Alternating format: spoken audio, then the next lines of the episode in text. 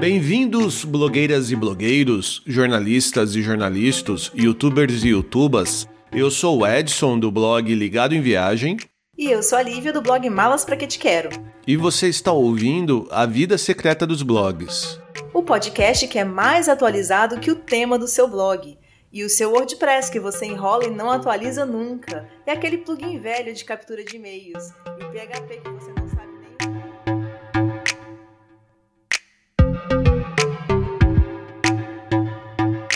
Bem-vindos de volta ao nosso podcast. Pois é, nós voltamos hoje com um assunto importantíssimo para o início do ano. Tudo bem que a gente já está em março, né? Mas se o ano no Brasil só começa depois do carnaval, hoje é basicamente um dos primeiros dias do ano, né? E por isso, hoje nós vamos falar de calendário de conteúdo. Mas antes, deixa eu lembrar ao pessoal que é muito importante também nos seguir nos aplicativos de podcasts. Então, se você é novo por aqui, lembre de nos achar lá no seu agregador de podcasts favorito. É só procurar por A Vida Secreta dos Blogs e se inscrever. Isso vale para quem usa Android ou iOS, incluindo Spotify, Deezer e até o YouTube. E não deixe de nos ajudar a manter o podcast indicando para os seus amigos. Nós já temos episódios sobre PageSpeed, SEO, Pinterest, YouTube e vários outros temas importantes para a vida de qualquer blogueiro. Então vamos voltar para o nosso tema principal: calendário de conteúdo. Este é um assunto bastante necessário, mas muitas vezes negligenciado por nós. Eu acho que seria legal a gente definir, para quem não conhece esse termo, o que seria um calendário de conteúdo, Lívia. Sim, acho que sim, até porque ele pode incluir tantas coisas que se a gente não esclarecer, cada ouvinte pode ficar achando que estamos nos referindo a esse ou aquele assunto específico, né? Mas eu acho que a palavra-chave aqui é planejamento. Uh, quando a gente fala sobre montar um calendário de conteúdo, a gente está falando de planejar todas as ações envolvidas na criação de conteúdos. Normalmente esse calendário é uma planilha, né, feita em programas como o Excel, por exemplo. Cada um faz onde quer, claro, né? O importante é ele apresentar claramente os compromissos, datas, a recorrência de eventos e coisas assim, como um bom calendário. E cada blogueiro pode decidir o que entende ser necessário no seu próprio planejamento. Mas acho que vale citar algumas coisas que esse tipo de calendário pode estabelecer. Então, por exemplo, ali pode estar a frequência de postagens do blog, né, a frequência e tipos de postagem nas suas mídias sociais, o calendário de eventos importantes do ano, como Carnaval, Natal, Ano Novo, etc., aquilo que é importante para todo mundo, né? E também o calendário de eventos importantes para o seu nicho, né? Que pode ser um grande, uma grande oportunidade aí. Também tem que incluir as datas, né? Que aí é o que eu mais vou defender, as datas para revisões de SEO no seu site. Entre outras coisas, mas eu citei acho que as mais importantes. Tá, você falou bastante coisa e comentou que essas são as mais importantes. Mas dessas que você listou, qual que é aquela que não pode faltar de maneira nenhuma no calendário de um blogueiro? Então, como eu disse, eu acho que essa decisão é relativamente flexível, né? Porque pode depender do que o blogueiro ou blogueira usam ou não nos seus sites, né? O que eles já usam, por exemplo. Porém, eu vou puxar aqui um pouco a sardinha para algo que eu acho que é, a gente tem que frisar nesse podcast, que o nosso papel aqui é conscientizar sobre questões de grande impacto que costumam, como você disse, ser negligenciadas por muitos produtores de conteúdo. Por isso, vamos frisar que as questões de SEO, né, elas não devem ficar de fora do seu planejamento. Afinal, hoje em dia, sem SEO, não adianta frequência, não adianta organização, não adianta postar no horário certo, né? E também acho que essas são as ações mais fáceis de serem esquecidas. Então é importante se programar de dar ao menos uma revisada mensal no SEO dos seus posts do seu site. E daí nós vamos falar hoje também sobre o que e como revisar. Você já acabou citando uma importância dessa ferramenta, né, o calendário de conteúdo no que se refere ao acompanhamento do SEO do blog. Eu acho que vale nós citarmos mais motivos pelos quais o blogueiro deveria se preocupar com o calendário de conteúdo, porque existem várias vantagens, né? Sim, tem, tem várias vantagens mesmo, e eu acho que a gente trouxe hoje esse assunto justamente para convencer quem ainda né, não está usando isso, aquilo que pode trazer de melhoria para o seu processo de criação de conteúdo. Então eu fiz até uma listinha para a gente falar, tá? Resumindo aqui, em que, que o calendário é importante? Ele pode servir para, para servir como uma espécie de brainstorm, então essa ação de colocar no papel várias coisas que você está pensando ou gostaria de realizar e acaba te ajudando a filtrar as ideias ali e até mesmo se lembrar de detalhes importantes que precisam ser resolvidos para você alcançar tais objetivos, né? Ele também é importante para te manter organizado, né, e evitar desvios dos caminhos ali que te levarão aos objetivos que você traçou, né, agora no início do ano. Quando você diz objetivos que a gente traçou no início do ano, você já está dizendo programação de algumas atividades ou você está falando de algumas metas específicas do blog? Eu acho que é as duas coisas. Eu confesso que eu não citei ele nominalmente, mas acho que é as duas coisas. Então, essa primeira ação que seria de servir como brainstorm é para você colocar no papel tudo que você quer realizar, né? Acho que eu, eu falei isso ali. Tudo que você gostaria de realizar para o seu blog, coloca no papel e aí você começa a ter que detalhar também os passos para chegar nesse objetivo, né? Então essa é a primeira coisa, colocar tudo no papel e falar esse ano o que, que vamos fazer com o blog. Aí depois organizar para chegar até lá, né? Depois não esquecer e por aí vai, entendeu? Tá bom. E aí, continuando, o calendário te ajuda também a evitar esquecimentos, né? Pois fica impossível lembrar de todas as datas importantes do ano aí, muito menos produzir conteúdos para todas elas, contando com a nossa memória exclusivamente. O calendário também pode ser ótimo aliado para a parte comercial do seu blog. Então, tendo em mãos esse planejamento de datas, é mais fácil procurar parceiros com propostas mais certeiras de sucesso de conteúdo ali, timing de vendas sazonais, por exemplo, né? Outra ajuda enorme que o calendário pode trazer, é, e talvez seja até que você vai ver mais imediatamente o resultado dela, é no planejamento de postagens de mídias sociais, né? Que horas, que dia e como postar, né? Esse planejamento visual do conteúdo também te ajuda no acompanhamento da performance dele. A gente pode até falar mais disso daqui a pouquinho, mas fica atento aí que a performance ela é facilitado o acompanhamento dela se você tiver isso uh, visualmente no papel, pelo menos no computador, mas vocês entenderam, né? E por fim, o calendário é importante para garantir uma consistência de conteúdo e não confundir com frequência, tá? O seu conteúdo precisa ser consistentemente bom, ser coerente e também não pode cessar de existir em qualquer momento, né? Mas aqui nesse podcast a gente não compactua com o mito da frequência frequência a qualquer preço. Mas isso é assunto para outro dia. e como que a gente monta um calendário desse tipo?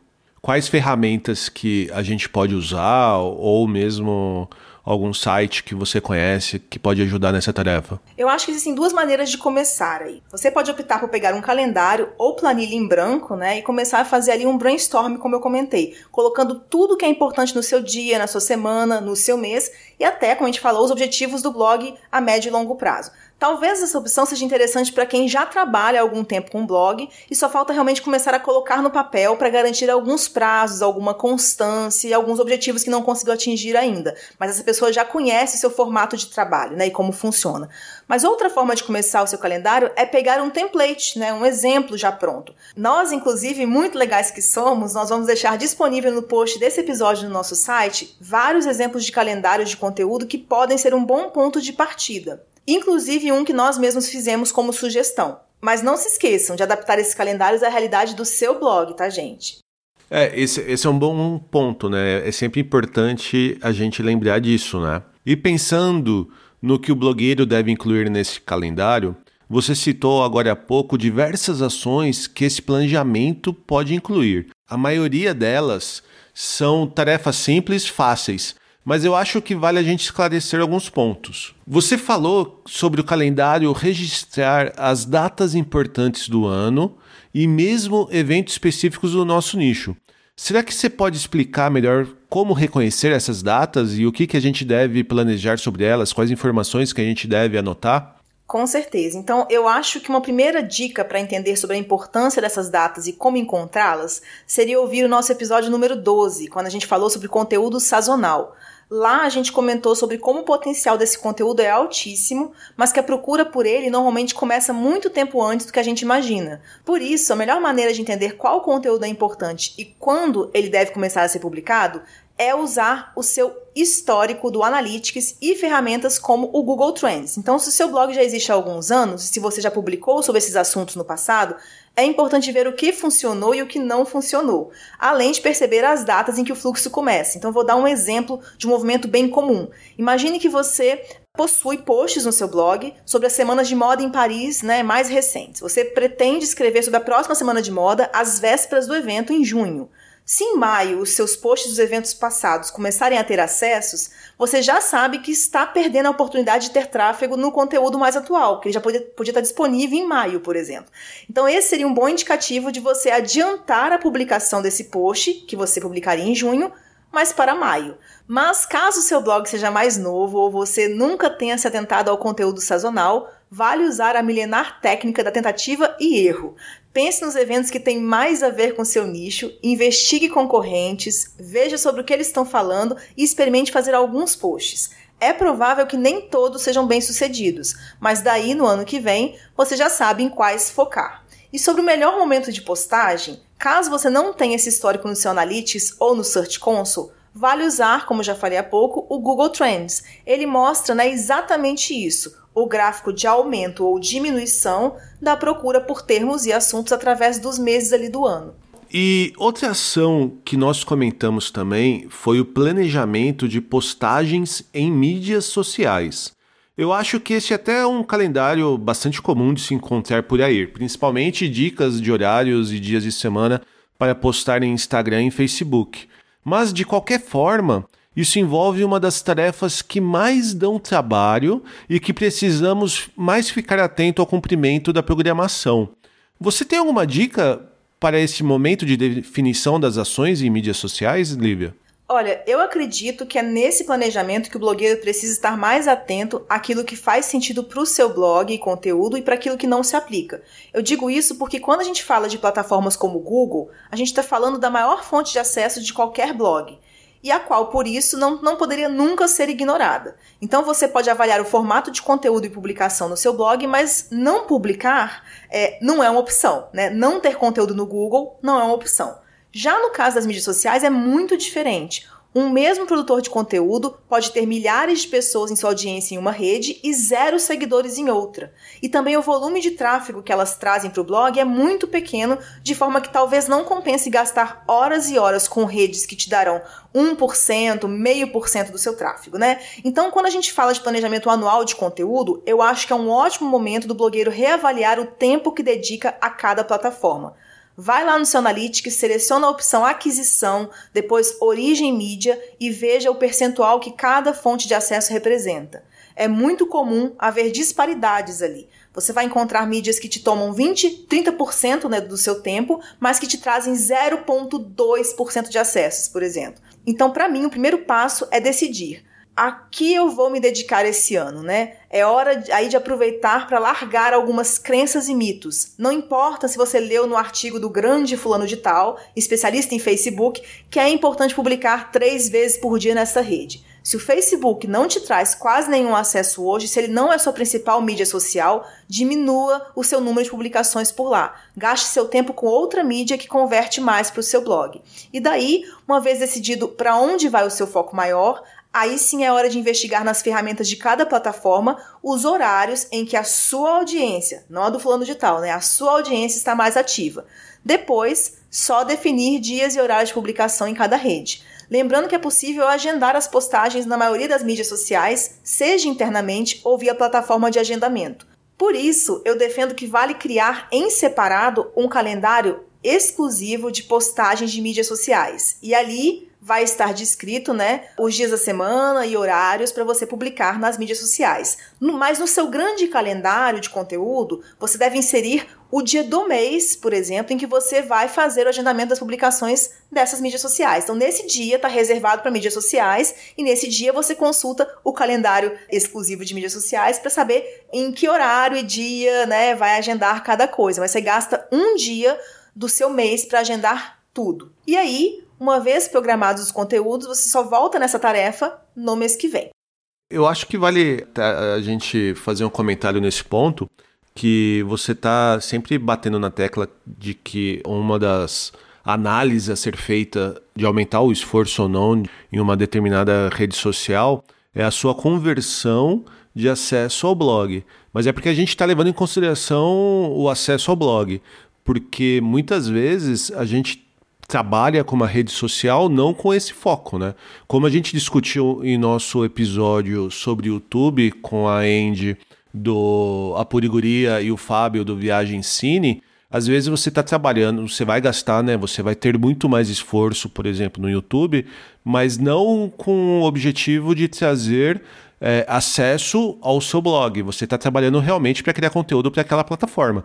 E isso vale tanto para o Instagram quanto para o Facebook, por exemplo, né? Com certeza. E como você falou mesmo, a gente já comentou isso algumas vezes em outros episódios. É, aqui a gente está falando uma das maneiras de você tomar decisões, e uma delas é quanto tempo eu me dedico e o que me dá de resultado. Uma maneira de você avaliar resultado é olhando o tanto de acesso e o tanto de conversão, porque às vezes 10 acessos e uma landing page que faz uma venda para 90% dos casos é um ótimo resultado. E às vezes, sem acessos para um post que ninguém faz nada, ninguém interage com ele, não te dá nada. Cada blog tem sua particularidade, cada produto que você vende tem que avaliar com clareza. E claro, muita gente usa mídias sociais aí para fazer uh, divulgação do trabalho, ter presença e tudo mais. O que é importante, eu acho que a gente está tentando combater aqui, é avaliar. A gente vê muitos blogueiros em início de caminhada aí apenas usando receitas prontas que ouviu de grandes gurus, que leu no texto de alguém que se deu muito bem no Instagram e no YouTube, mas não é o que vai acontecer com todo mundo, né? E não é com qualquer produto, não é em qualquer nicho. Então você tem que avaliar. A decisão final é sempre sua. Você vai, às vezes, tomar decisões baseadas em coisas que você gostaria, que você tem objetivo de longo prazo, talvez também. Mas, por favor, não ache que todo blogueiro é obrigado a estar presente e frequente em todas as mídias sociais. Isso é um dos maiores erros que mais toma tempo de blogueiro em início do blog aí. É, e tem a ver muito com a questão que a gente falou bem no comecinho, né? Que é você entender o seu nicho, entender o seu objetivo, de que maneira você quer crescer, quem, quem você quer atingir, né? Com certeza. Então tudo isso está muito relacionado. E voltando para o calendário de conteúdo, você citou lá no início sobre a importância de inserirmos atividades, ações mensais de SEO. Eu acho que a gente precisa detalhar mais o que precisa ser feito, com que frequência e também como fazer isso, Lívia. Ah, legal, vamos lá então. O que precisa ser feito é inserir momentos no seu mês para reavaliar e revisar as ações e decisões SEO que você vem aplicando no seu blog. Isso porque não existe receita perfeita de SEO também, né? E não tem receita que vale para todo blog, né? Como a gente falou agora há pouco, de todas as ações. Então, tudo que você aprende e aplica de SEO precisa ser revisto. E minha sugestão é que os blogueiros e blogueiras estejam sempre atentos às galinhas dos ovos de ouro, ou seja, os posts que trazem mais tráfego ou venda né, para o seu blog. Então, mensalmente, é importante estar de olho no Search Console para conferir como está sendo o movimento da audiência. E, por que não, também do algoritmo do Google em relação aos seus posts mais vistos na plataforma ali de busca. Né? Então, como será que eles estão sendo encontrados? É com as palavras-chave que você escolheu para eles né, inicialmente ou vale rever isso? Se bem ranqueados, os seus posts estão conseguindo atrair cliques? Ou os usuários estão passando direto pelas suas descrições, né, ali quando aparece no Google. Então é hora de revê-las. E tem revisões que precisam acontecer também no Analytics. Depois que o usuário entra no seu blog, ele está ficando ou ele sai bem rápido, né? Você está convertendo alguma venda de produtos ou afiliados? E quais páginas do seu blog têm a maior taxa de saída de usuários? E por que eles não estão ficando? Enfim, essas são algumas das questões que valem ser revistas frequentemente e nada melhor que um calendário para te lembrar disso. É, realmente faz bastante sentido a gente ter isso anotado, né? Porque é muita coisa para se fazer. E acontece bastante, né? A gente entra naquelas tabelas cheias de número do Analytics e você fica sem saber exatamente em qual desses números se aprofundar. Então eu acho que você ter isso de uma maneira programada, saber em qual ponto você vai tratar em determinado momento ajuda bastante a se organizar nas ações que vão ser feitas. Né? E você acaba tendo uma ação com um objetivo bem, bem definido. Não, com certeza tem isso, e eu até defendo muito que quando você consegue pôr isso no papel e fazer, né, programar um dia do seu mês para fazer isso, você tira realmente um dia e isso está feito. Eu falo muito para os meus clientes que uh, isso, você saber muito de SEO, quanto mais você sabe de SEO, mais você coloca coisas nas suas bandejas e começa a ficar preocupado em não dar conta de tudo. Parece que todos os dias vai ter algo para ser feito. E eu defendo que você tem que tirar um dia do mês para revisar o SEO. Aquele dia você vai olhar os top 10 posts do seu blog, os top 10 posts com mais gente saindo, né, do seu blog, essas coisas que eu comentei agora há pouco, você vai olhar os que tem mais, né, que tá mais, em que está mais acontecendo isso, finaliza aquilo em um dia e você põe na sua agenda do mês que vem para ver isso de novo. Não é todo dia ficar olhando Search Console desesperado, não é todo dia mexer em SEO, porque você precisa esperar um pouco o tempo para dar resultado também no que você mexe. Então é uma vez por mês e tá tudo certo. Falando desse ponto agora de resultado, eu fiquei curioso sobre como exatamente o calendário de conteúdo pode ajudar a gente a acompanhar esse resultado, os, os, resultados de ações que a gente programou. É, na verdade, o calendário né, não vai ser a única forma, né, claro, de você acompanhar. Mas na minha experiência, é bem comum a gente se deparar com blogueiros que esquecem de registrar os momentos em que publicaram ou otimizaram o conteúdo. E a publicação é até fácil de você visualizar no WordPress, por exemplo, mas os momentos de otimização SEO são bem mais difíceis de rastrear, especialmente com agilidade. Por isso, um calendário pode te ajudar a fazer essa reavaliação com uma frequência mais constante e sempre ciente de quando foi sua última ação ou revisão. E outra questão que o calendário também ajuda é que ele tende a homogeneizar a atuação. Explicando melhor, tendo um calendário para te guiar, não é garantido, mas é mais provável que você se atenha às datas e horários planejados para publicação em mídias sociais, por exemplo. Dessa forma, os resultados dessa atuação vão ser muito mais confiáveis. Então, ao final de um mês, você vai saber, por exemplo, se publicar às 18 horas às segundas-feiras gerou um bom resultado ou não. Então, infelizmente, nós vemos muitos produtores de conteúdo formando opiniões e tomando decisões baseadas em dados pouco confiáveis. Então, quando você publica em horários diversos e sem acompanhamento, existe grande chance do resultado final não ser realmente representativo daquilo que teria acontecido se a publicação tivesse seguido à risca o planejamento inicial. Ou seja, método científico, né? Funciona em qualquer aspecto da vida. é, eu acho que a gente tratou bastante coisa, tentamos ser o mais claro possível do que incluir num calendário de conteúdo para o nosso blog. Mas se você está nos ouvindo e ainda ficou com alguma dúvida, não deixa de mandar uma mensagem para a gente através do nosso e-mail ou pelas nossas mídias sociais que a gente pode responder a sua dúvida num próximo episódio. Porque agora é hora do nosso quadro Verdade ou Mito SEO. Muito bem! Para quem não ouviu o nosso último episódio, nós temos uma novidade para este ano, que é o quadro Verdade ou Mito SEO. E Lívia, qual que é a pegadinha de hoje? é pegadinha mesmo. Então, minha pergunta para você e todos os ouvintes é: URL longa é um problema para ranqueamento no Google? Ou seja, ter um endereço muito longo de um post pode te prejudicar no Google? Tempo!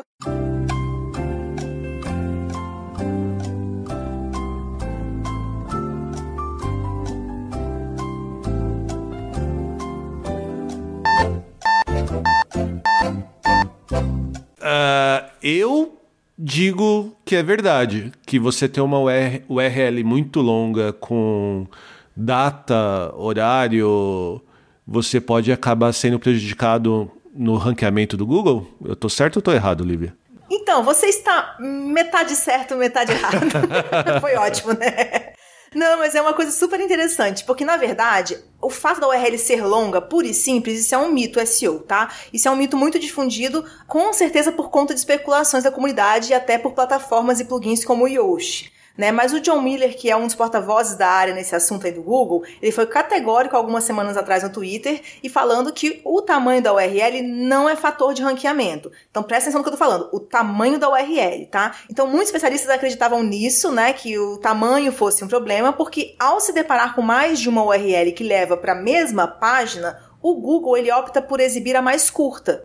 Mas parece que essa é uma questão puramente prática, não chega a ser um limitador, né? Se a página tiver uma única URL, o Google vai ranqueá-la e exibi-la ainda que ela tenha 2 mil caracteres, o que é um absurdo de grande, né? Enfim, essa é mais uma daquelas coisas que até que o Google negasse, todos nós iríamos seguir por via das dúvidas, né? Mas estando isso oficialmente desmentido pelo Google e a gente não tendo mesmo qualquer prova concreta de prejuízo por URLs longas, aí é hora de tirar mais essa noia da nossa lista aí, né? Só que tem uma coisa que você citou e foi interessante você citar pra gente esclarecer. Diferente de falar de URL longa, que estamos falando inclusive aí de uma slug, aquela parte final que pode ter várias palavras e também vários parâmetros depois, né, da, da slug e tal, não é o mesmo que falar que é de uma URL que tem várias categorias, domínio, subdomínio, né, data, como você falou, que funciona como uma tag, uma categoria. Então, muitas coisas antes da slug, a gente ainda usa com bastante cuidado. É ideal que a sua URL chegue logo na slug. O que é slug? É a parte final depois do seu domínio. Então, você vai lá entrar no seu domínio www.seudomínio.com.br barra e o ideal que venha logo depois é já a sua palavra-chave, né? Isso, inclusive, é uma, é uma dica de SEO que a palavra-chave esteja logo no início da sua slug. Então, daí para frente dessa barra já é a slug. Então, o ideal é esse formato, slug ter o mais perto possível do seu domínio. Agora, o tamanho dessa slug, né, o que vem depois da palavra-chave, adicionar parâmetros a essa URL, que tudo vem depois, isso não é um problema, porque o Google consegue processar normalmente até 2 mil caracteres, né, 2 mil e poucos, na verdade, e também eles não usam isso como fator de ranqueamento, tá? Então, só não confundir. Você pode ter uma URL longuíssima, mas você ter muitas categorias, tags e tudo mais, se elas não forem parte da sua palavra-chave, que é mais uma outra discussão que podemos ter no futuro, né? Se elas forem é, categorias e tags que eu chamo de vazias, né? Que é a data, que é o nome de alguém, que é nome próprio, que não faz sentido, elas podem prejudicar, né? Elas podem fazer demorar mais a, a sua palavra-chave ser lida por usuários ou por robôs, né? Então é isso. E aí, acho que a URL maior, né, grande, né, como a gente está comentando, seria um problema maior mesmo para você realmente lidar com ela em outros softwares, em listagens, fica meio grande e tal. Mas o Google não tem que estar na sua preocupação. Sua URL, se o slug lá for maior, você pode continuar com ela. E eu trouxe muito esse assunto aqui porque eu já vi, né, blogueiros tendo posts, por exemplo, um post chamado Roteiro de uma Noite em Londres. O blogueiro vai e altera essa URL para Noite if em Londres, para deixá-la muito curta, com medo dessa questão de URL longa no Google. Então isso adiciona um redirecionamento desnecessário no seu post, gasta tempo e não ajuda em nada no SEO. Então, para estes eu vou fazer assim, eu acho que eu quero fazer um meme, tá, Edson? Que chama um meme tipo assim, descansa blogueiro, tá? Então tem coisa que não precisa fazer. Mas a gente ter no, na slug essas palavras que não fazem parte da, da palavra-chave, como de, e, a, um e etc., ele não, não atrapalha? Não atrapalha em nada. Isso veio junto com a questão, o mito de que a slug devia ser curtíssima, a gente começou a tirar o que é desimportante, porque de fato o Google consegue ler muito bem com ou sem as preposições, por exemplo, que você citou. Mas no fim das contas, não prejudica, deixar ela mais longa não é um problema. Então, assim, realmente é uma, não precisa ficar, pelo menos o que eu mais quero evitar é que vocês realmente tenham uma slug dessa forma e vá redirecionar esse slug para tirar uma, duas palavrinhas. É, é completamente desnecessário nesse caso aí entendeu?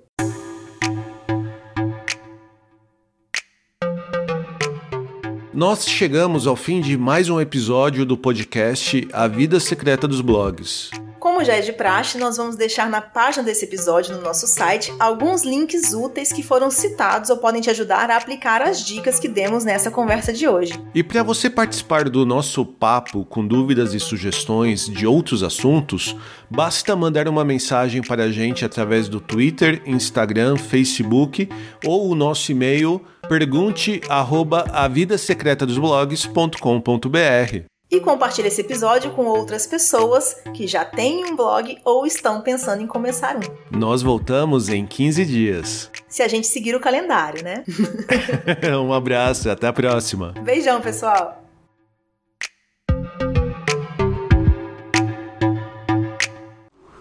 Free your